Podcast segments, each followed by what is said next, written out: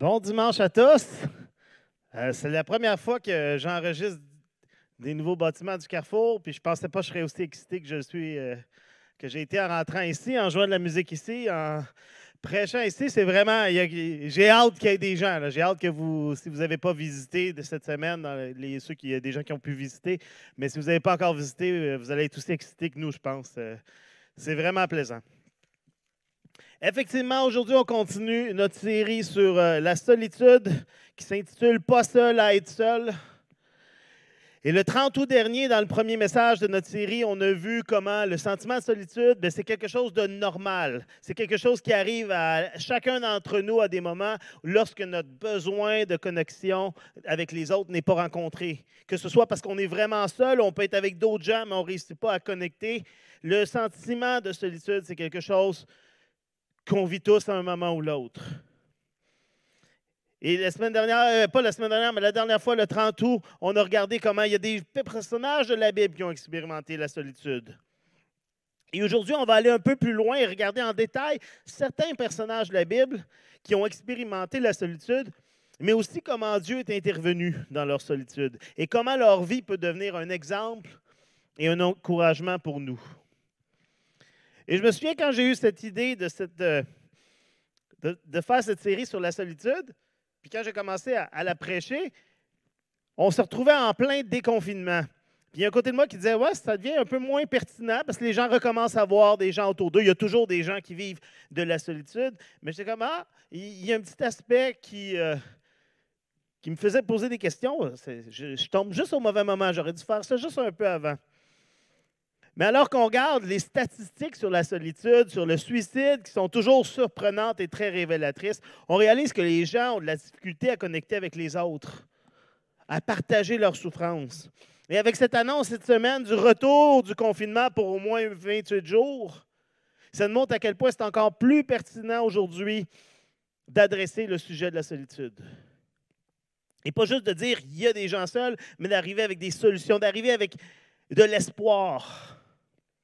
Et aujourd'hui, on va regarder certains personnages. Et le premier personnage qu'on veut regarder, c'est Joseph.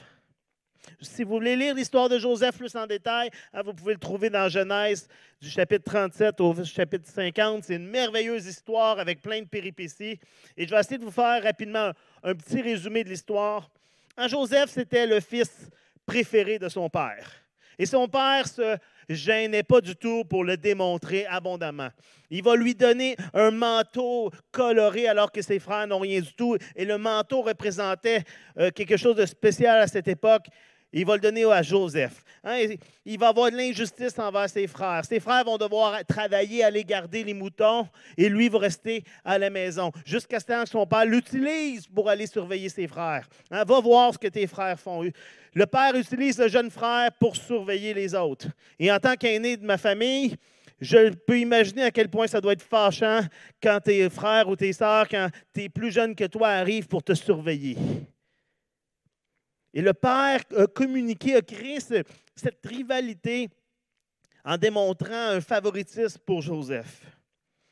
Et Joseph n'était pas seulement le préféré, mais il était extrêmement arrogant. Joseph agissait avec ses frères de manière je suis le meilleur. il rêvait des choses quand même étranges qui vont se réaliser par la suite, mais la manière qu'il communiquait, il faisait juste empirer la frustration que ses frères avaient. Et finalement, à un moment donné, ses frères vont choisir de le vendre comme esclave. Hein, au départ, ils voulaient le tuer. Et finalement, ils vont le vendre en esclave. Et je pense qu'il n'y avait plus vraiment le choix. Le moment qu'ils l'ont jeté dans le puits, tu ne peux pas revenir en arrière. Puis ah, finalement, on te ressort. Dis-le pas à papa. Là.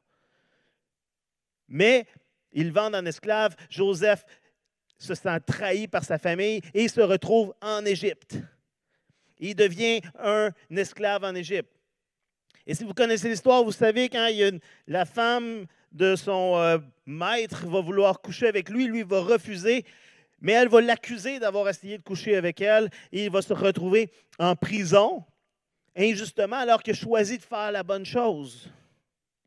Et alors qu'il est en prison pendant plusieurs années, hein, il va aider un des prisonniers. Et le prisonnier va sortir de prison et Joseph va lui dire, ne m'oublie pas. Quand tu vas sortir, ne m'oublie pas. Parle de moi. Mais finalement, le prisonnier va l'oublier pendant deux ans. Et je peux imaginer que Joseph a certainement vécu le sentiment d'abandon, un sentiment de solitude. Hein. Seul dans le puits, seul en Égypte, loin de tous ses repères culturels, ses repères sociaux de sa famille, seul en prison pour alors qu'il n'a rien fait du tout, seul alors que son ami l'a oublié.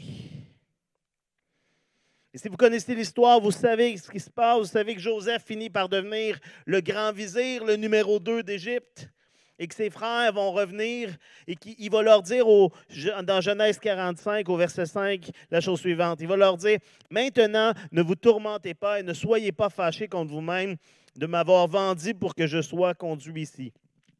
Car c'est pour vous sauver la vie que Dieu m'a envoyé ici avant vous. Deux versets plus loin, au verset 7, il va également dire, Dieu m'a envoyé ici avant vous pour vous permettre de subsister dans le pays et pour vous faire vivre en vous accordant une grande délivrance. Ce n'est donc pas vous qui m'avez envoyé ici, c'est Dieu. C'est incroyable. Joseph est capable, malgré toute la solitude qu'il a vécue, malgré toute la souffrance qu'il a vécue, il est capable de voir quelque chose de bon. Il est capable de voir que Dieu a pris soin de lui. Il va dire dans, Genèse 50 au verset 20, il va dire à ses frères qui ont peur de la vengeance, il va dire, vous aviez projeté de me faire du mal, Dieu l'a changé en bien pour accomplir ce qui arrive aujourd'hui, pour sauver la vie à un peuple nombreux. Avec le recul, Joseph est capable de voir le bon qui est ressorti de toute la souffrance qu'il a vécue.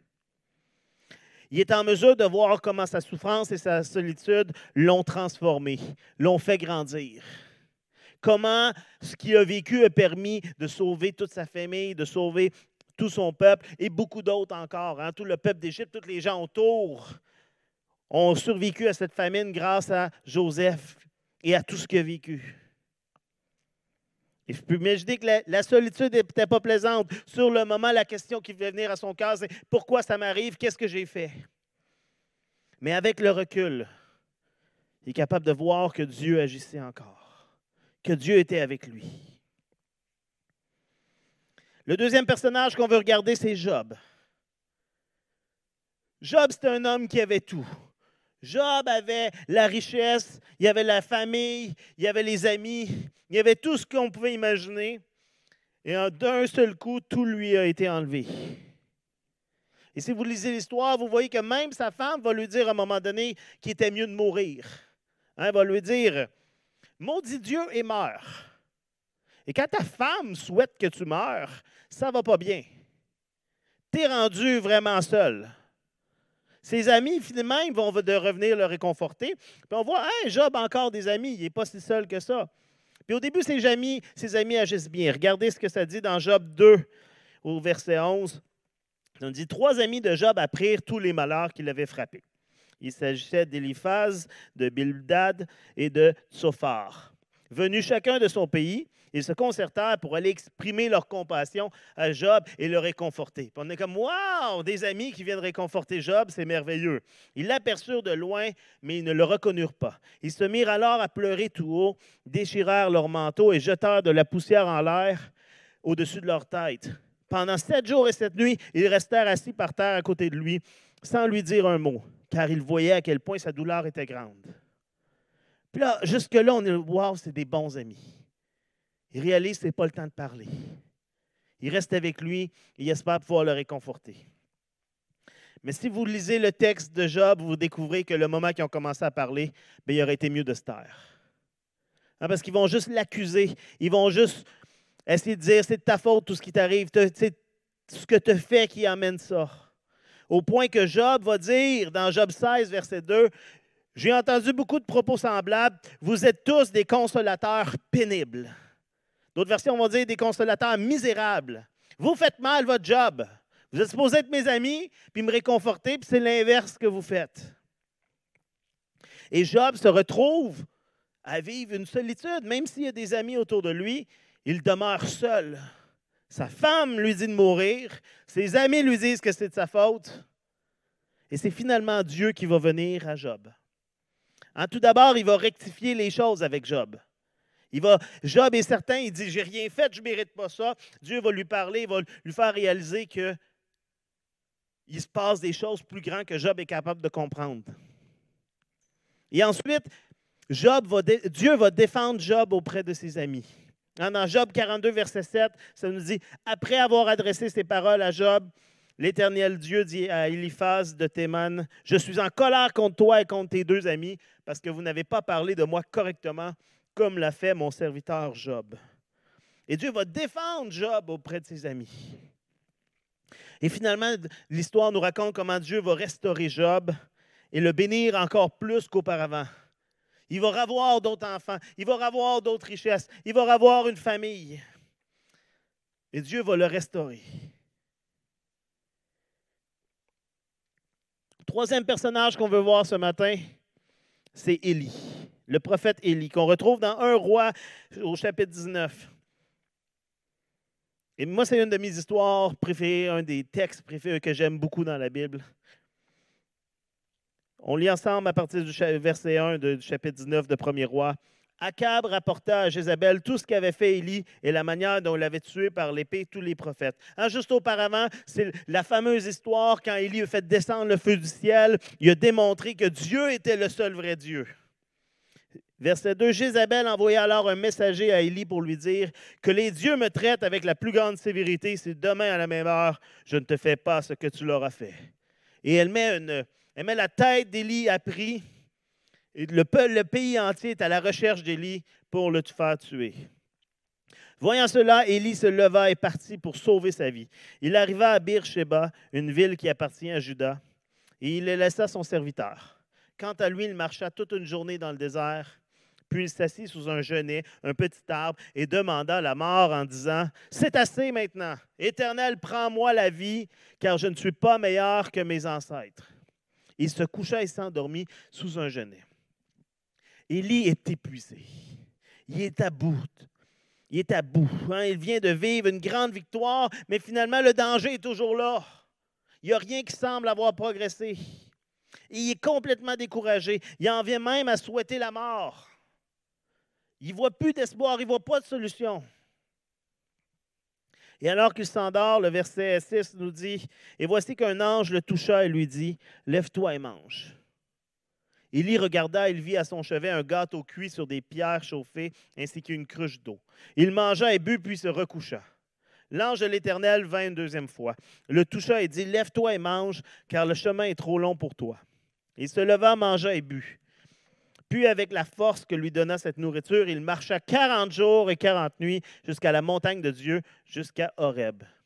Est-ce que ça vous est déjà arrivé d'être tellement fatigué que vous vous couchez vraiment tôt le soir ou en arrivant du travail, puis vous dormez jusqu'au lendemain, puis vous vous relevez, vous déjeunez, puis vous vous recouchez pour toute la journée, puis des fois toute une soirée encore? Ça vous est-tu déjà arrivé d'être tellement épuisé que vous dormez au moins un 12-13 heures en ligne, puis vous redormez votre nuit sans problème en plus?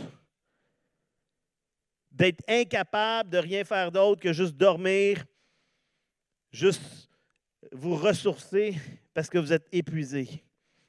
Élie, c'était comme ça. Et avant d'intervenir auprès d'Élie, avant d'intervenir, de discuter avec lui, Dieu va prendre soin de sa santé physique. Il va prendre soin de son corps. Dieu va le restaurer physiquement. Il envoie un ange pour lui cuisiner un repas. Il lui dit Non, non, couche-toi, dors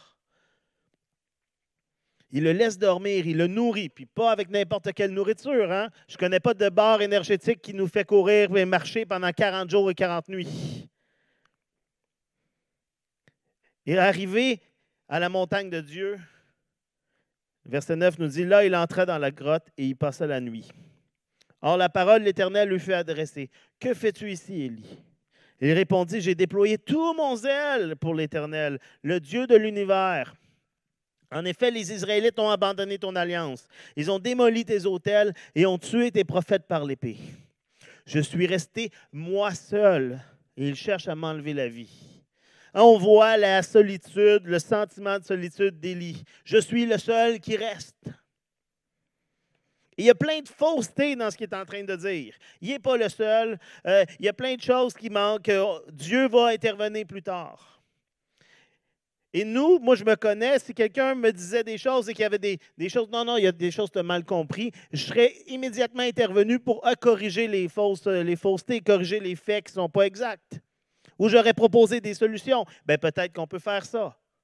Mais Dieu, tout ce qu'il fait, c'est l'écouter. Parce qu'Élie exprime son désespoir, il exprime sa solitude, son découragement.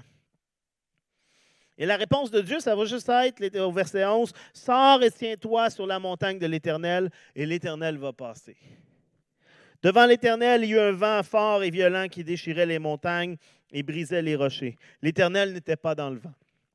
Après le vent, il y eut un tremblement de terre. L'Éternel n'était pas dans le tremblement de terre. Après le tremblement de terre, il y eut un feu. L'Éternel n'était pas dans le feu. Après le feu, il y eut un murmure doux et léger. Quand il l'entendit, Élie s'enveloppa le visage de son manteau, sortit et se tint à l'entrée de la grotte. Et voici qu'une voix lui fit entendre ces paroles.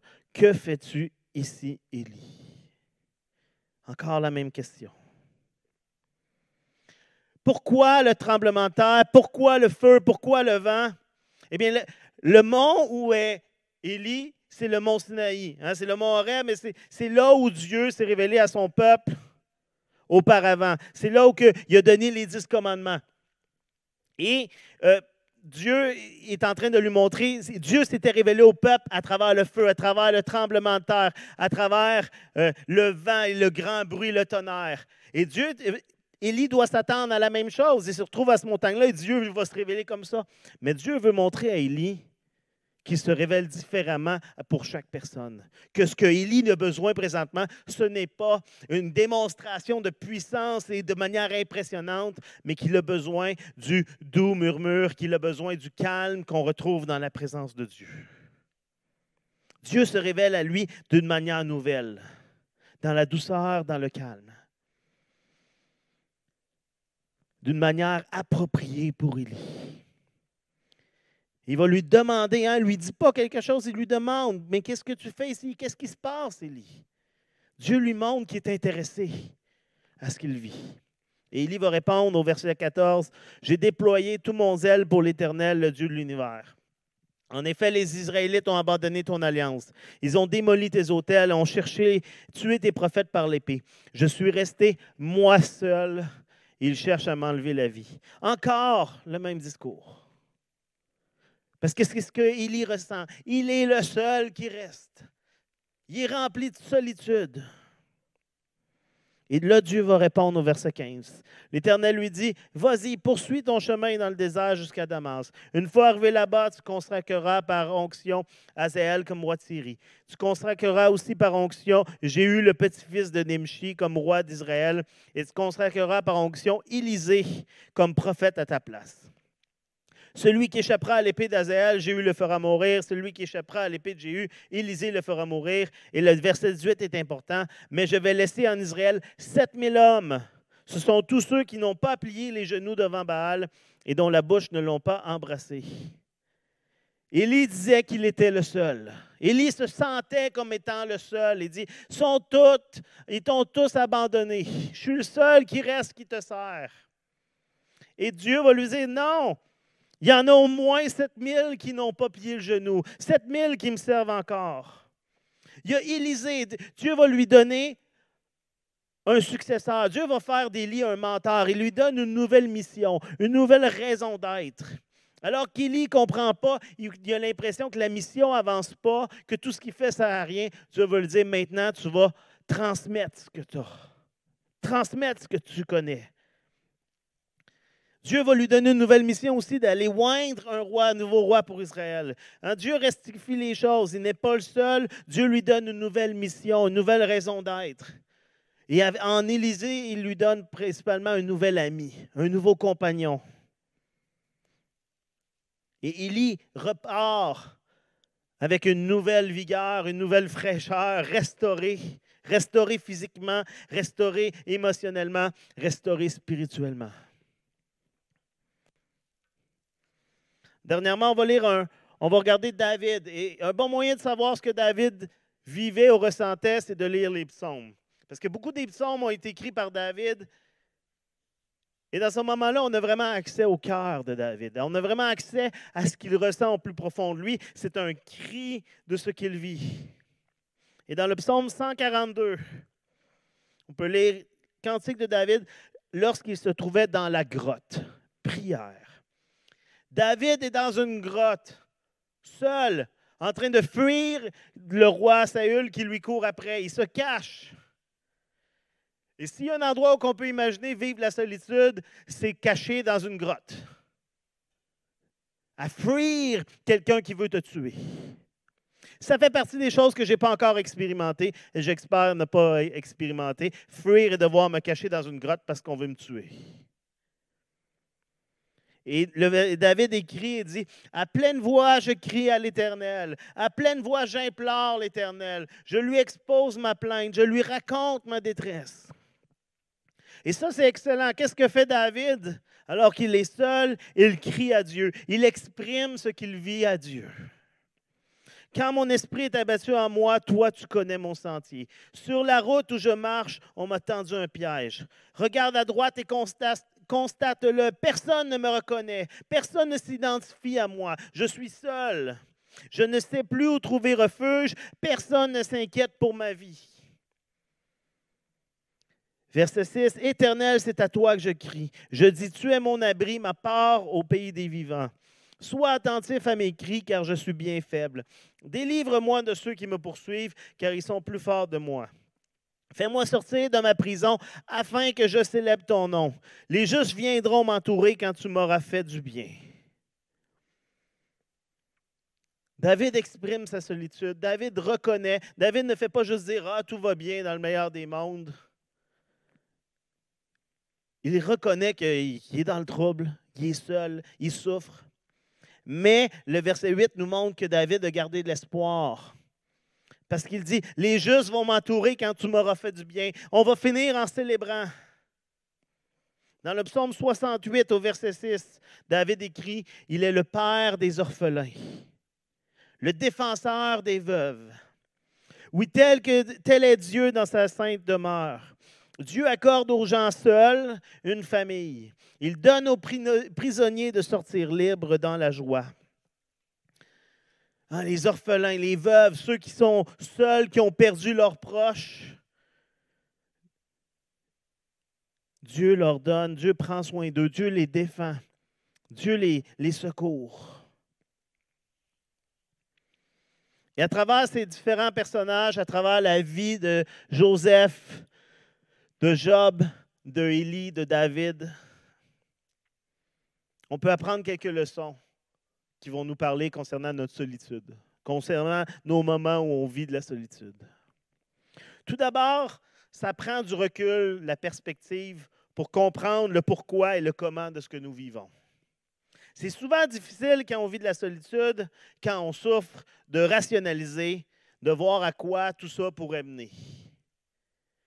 Les émotions sont tellement intenses, sont tellement fortes, sont tellement souffrantes, les blessures sont tellement vives la souffrance est trop intense, trop immédiate pour qu'on puisse bien analyser la situation. C'est difficile à l'intérieur d'un moment de crise de s'arrêter et de dire Ah, mais ça doit être pour une bonne raison. Hein? Puis Dieu va faire les choses de la bonne manière. Amen, Alléluia. Je ne pense pas que Joseph dans la prison se sentait comme ça. Je pense plus qu'il criait Pourquoi ça m'arrive Et parfois même écouter les conseils des autres, c'est souffrant. Ils ne peuvent pas comprendre. Hein? On se dit, ils ne vivent pas ce que je vis. Et savez-vous quoi? C'est vrai. C'est difficile de comprendre ce que les autres vivent. On n'est pas dans leur peau. On n'a pas tout ce qu'ils ont vécu. Les amis de Job essayaient juste de lui expliquer des choses sans écouter, sans être là pour accompagner. Et parfois, la réponse, le pourquoi, ne viendra jamais dans cette vie. Joseph a compris. À la fin, il est capable de dire Ah, mais c'était pour ça. Mais il y a des moments dans notre vie où on ne comprend pas pourquoi on vit ce qu'on vit. Il y a des choses qu'on n'est pas en mesure de pleinement comprendre parce qu'on n'a pas une perspective divine des choses. On n'a pas l'image complète. On n'a pas une vision d'éternité, puis on ne connaît pas tous les petits détails comme Dieu le connaît. On ne voit qu'une petite partie de tout ce qui est impliqué dans notre souffrance. Pour prendre une image, c'est on regarde tous un tableau collé comme ça, le plus proche possible. On est incapable de reculer Parce que c'est notre vie, c'est cette petite partie du tableau, mais Dieu, lui, voit l'entièreté du tableau. Ça a été des années plus tard avant que Joseph comprenne le pourquoi de ce qu'il avait vécu. On parle au moins d'une vingtaine d'années. Job, lui, n'a jamais compris le pourquoi. Parce que la réponse n'est pas venue. Quand Dieu a répondu, il n'a pas expliqué le pourquoi. Il a seulement rappelé et démontré que lui était le Dieu Tout-Puissant, que lui prenait soin de lui, que Dieu était lui était souverain. Mais Job n'a pas eu de réponse à ce que tu as vécu, voici pourquoi ça s'est passé. Et tout ça, ce n'est pas juste un appel à accepter la souffrance en disant que ça ne sert à rien de changer les choses, qu'on est mieux d'accepter notre souffrance puis d'espérer avoir mieux plus tard, que nos souffrances vont nous apporter des récompenses au ciel. Hein, c'est ce qui a été enseigné pendant des siècles par l'Église, par le clergé, que ah, mais acceptez votre souffrance au ciel, vous allez avoir mieux. Et c'est ce qui a amené Karl Marx à appeler la religion l'opium du peuple. Hein, quelque chose qui empêche les gens de changer leur situation. Mais moi, quand je lis la Bible, ce n'est pas ça que je vois. Moi, quand je lis la Bible, je vois qu'on est appelé à améliorer nos situations et celles des autres. Hein, on est appelé à prendre soin des pauvres, des faibles, des délaissés, à être des outils de changement positifs pour notre société. On n'est pas appelé à être passif et à juste accepter notre souffrance mais on est appelé à travailler pour améliorer les choses, pour nous changer. Mais après avoir tout fait ce qu'on peut pour changer nos circonstances, c'est possible qu'il reste encore de la souffrance. La vie, ce n'est pas une absence toujours de souffrance. il y a un moment où il faut apprendre à accepter que parfois la souffrance va demeurer pour un temps, que parfois la solitude va demeurer pour un temps que parfois il y a une raison qu'on ne comprend pas à notre souffrance. Mais on a cet espoir que Paul exprime dans Romains 8 au verset 28. Nous savons que tout contribue au bien de ceux qui aiment Dieu, de ceux qui sont appelés conformément à son plan. Il y a des choses qu'on ne comprend pas sur le moment, que parfois avec le recul, on est capable de mieux comprendre ou de voir du moins comment on a grandi, comment ça nous a apporté du bien plus qu'on pouvait imaginer sur le moment. Joseph ne serait pas devenu ce qu'il est devenu s'il n'avait pas passé par ce chemin-là. Le Joseph arrogant, préféré, qui était jeune, n'aurait pas venu à régner sur l'Égypte, n'aurait pas agi de la manière qu'il a agi comme esclave dans la prison également, n'aurait pas réussi à pardonner ses frères comme il le fait. Si vous connaissez l'histoire de Moïse, vous savez que Moïse a passé 40 ans dans le désert après avoir quitté l'Égypte avant que Dieu se révèle à lui et lui donne sa mission. 40 ans de solitude à garder les moutons de ton beau-père. Et ce temps-là, lui a appris à devenir un bon dirigeant pour le peuple qu'il allait diriger à travers le désert par la suite. Parfois, on ne comprend pas sur le moment. À travers ces récits, on apprend également que Dieu est toujours présent. Hein, s'il y a une chose qui est commune à les quatre récits qu'on a vus aujourd'hui, c'est que Dieu est toujours là. Même s'il ne semble pas toujours là, même si ceux qui vivent ces moments de solitude ne ressentent pas toujours sa présence, on peut voir qu'il est là. Hein, c'est lui qui intervient pour restaurer, pour réconforter, pour rétablir. Joseph va affirmer que c'est Dieu qui l'a envoyé en Égypte pour sauver son peuple. Il reconnaît la main de Dieu qui a pris soin de lui, qui l'a guidé. Dieu va parler à Job, Dieu va le bénir encore plus qu'auparavant. C'est Dieu qui envoie un ange pour prendre soin d'Élie et qui va lui parler, qui va rétablir les faits, lui donner une nouvelle raison d'être, une nouvelle mission. Et la Bible nous enseigne que Dieu est toujours là avec nous, que Dieu ne nous abandonne pas. Dans Matthieu 29 au verset 20, Jésus va dire, Et moi je suis avec vous tous les jours jusqu'à la fin du monde. Dans Jean 14, au verset 16, ça ajoute Quant à moi, je prierai le Père, et il vous donnera un autre défenseur afin qu'il reste éternellement avec vous. l'Esprit de la vérité, que le monde ne peut pas accepter parce qu'il ne le voit pas et ne le connaît pas. Mais vous, vous le connaissez, car il reste avec vous et il sera en vous. Je ne vous laisserai pas orphelin, je reviens vers vous. Quelle belle image, Jésus qui dit, non, je reste avec vous. Vous n'êtes pas des orphelins. Vous avez maintenant un Père céleste. Dans Hébreu 13 au verset 5, c'est écrit, Dieu lui-même a dit, je ne te délaisserai pas, je ne t'abandonnerai pas. Dieu va dire à Josué, dans Josué 1 au verset 9, Ne t'ai-je pas ordonné, fortifie-toi et prends courage, ne sois pas effrayé ni épouvanté, car l'Éternel, ton Dieu, est avec toi où que tu ailles. Et dans les, les prochaines fois où je vais être avec vous, ou qu'on va encore continuer cette réflexion sur la solitude, on va particulièrement regarder, regarder sur la présence de Dieu dans notre solitude. Parce que soyons honnêtes, souvent on le sait intellectuellement, on lit son verset, on va faire Ah oui, c'est vrai, hein, Dieu est avec nous. Mais souvent on ne le ressent pas. On n'a pas l'impression que ça change nos circonstances notre attitude, ce qu'on ressent, ce qu'on expérimente. Lorsqu'on ressent de la solitude, on a beau lire Ah oui, Dieu est avec moi, on ressent quand même la solitude. Et on a besoin de découvrir comment vivre cette réalité, cette promesse que Dieu est toujours avec nous. Comment se rapprocher de Dieu dans ce moment qui semble comme un désert. Et c'est quelque chose qu'on va regarder au cours des, des prochains messages de cette série, des prochains messages de cette série comment vivre pleinement la présence de Dieu. Mais je vais vous laisser aujourd'hui avec ces versets qui sont de merveilleuses promesses pour nous tous, hein, surtout dans nos moments de souffrance, dans nos moments de solitude. Dans Romains 8, au verset 38, Paul écrit, Oui, j'en ai l'absolue certitude. Ni la mort, ni la vie, ni les anges, ni les dominations, ni le présent, ni l'avenir, ni les puissances, ni ce qui est en haut, ni ce qui est en bas, ni aucune autre créature, rien ne pourra nous arracher à l'amour que Dieu nous a témoigné en Jésus-Christ notre Seigneur. Dieu nous aime. Dieu t'aime. Il n'y a rien qui pourra te séparer de cet amour-là. Il n'y a rien que tu puisses faire, il n'y a rien que tu puisses vivre qui pourra te séparer de l'amour que Dieu a pour toi.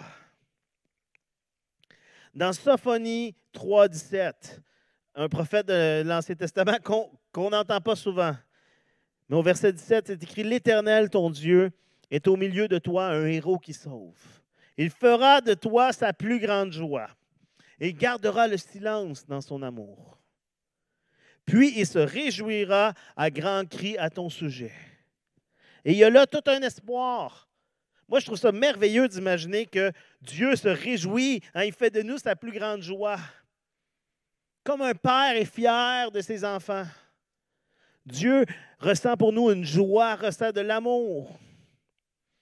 Et le verset finit en disant qu'il va se réjouir à grands cris à notre sujet. Ça finit bien. La fin est heureuse et joyeuse. Et alors qu'on va terminer cette réunion ce matin avec un chant,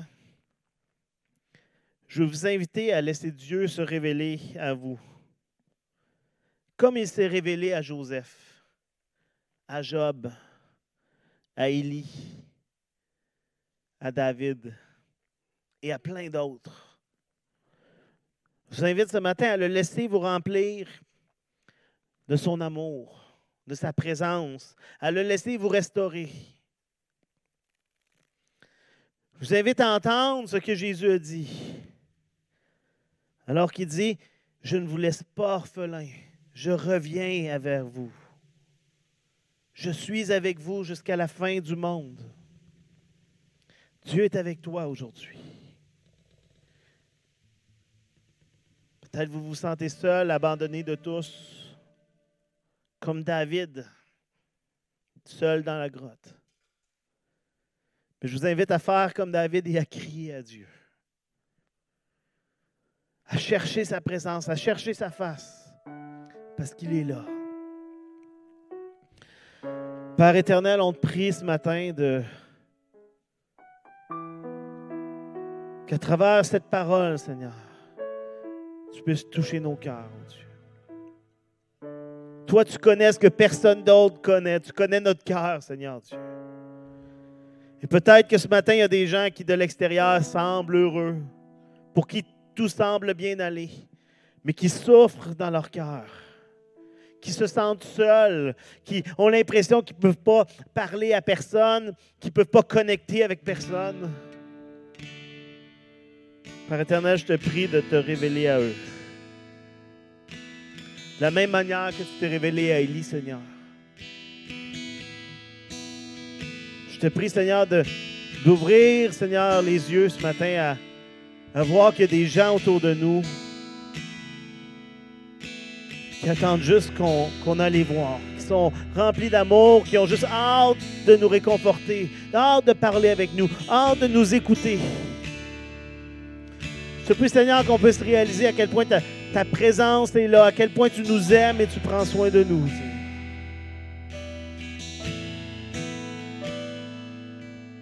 Seigneur, dans ce monde égoïste, rempli de désespoir, rempli de solitude, je te prie, Seigneur, que tes enfants, que ton Église puisse être une lumière d'amour, une lumière de réconfort, une lumière d'accueil, Seigneur. Un endroit, Seigneur, où on trouve des gens qui nous accueillent alors qu'on est seul, alors qu'on se sent seul, oh Dieu. Merci, Saint-Esprit, parce que tu touches les cœurs ce matin. Tu nous transformes, mon Dieu. Tu guéris, tu restaures. Toi, lumière dans ce monde les torrents je chanterai. Chanterai la splendeur de ton nom, fort dans l'univers, preuve que les Je chanterai la splendeur de ton nom. chanterai la splendeur de ton nom. Tu es Dieu, fin de compassion, Père de l'orphelin. Amour est ton nom. Tu es Dieu, au-delà de la terre si près de mon cœur. Amour est ton nom, tu es Dieu.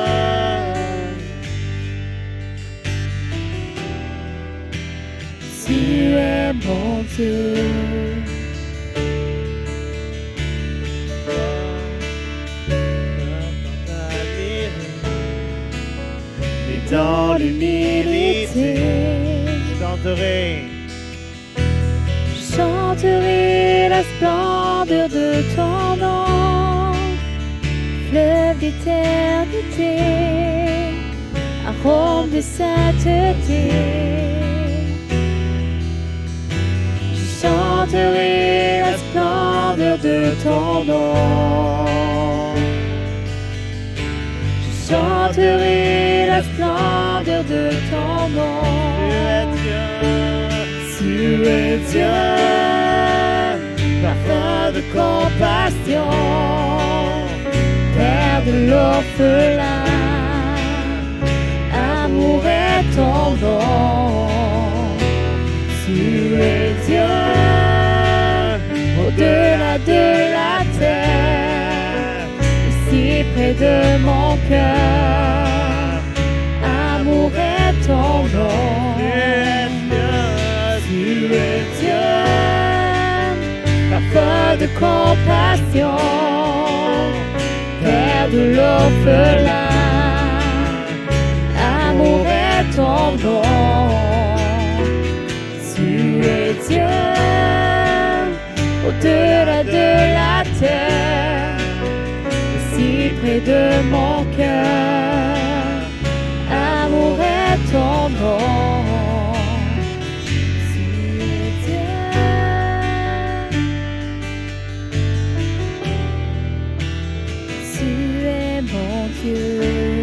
Chantons-le.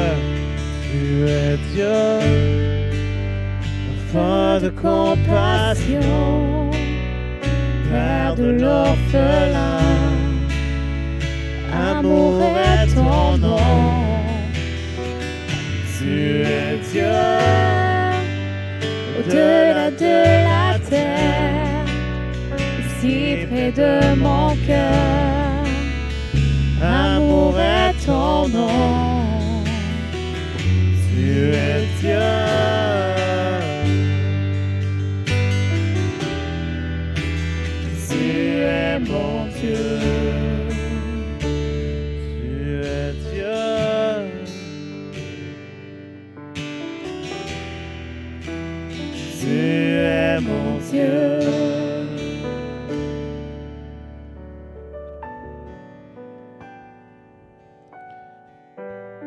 Dieu vous bénisse.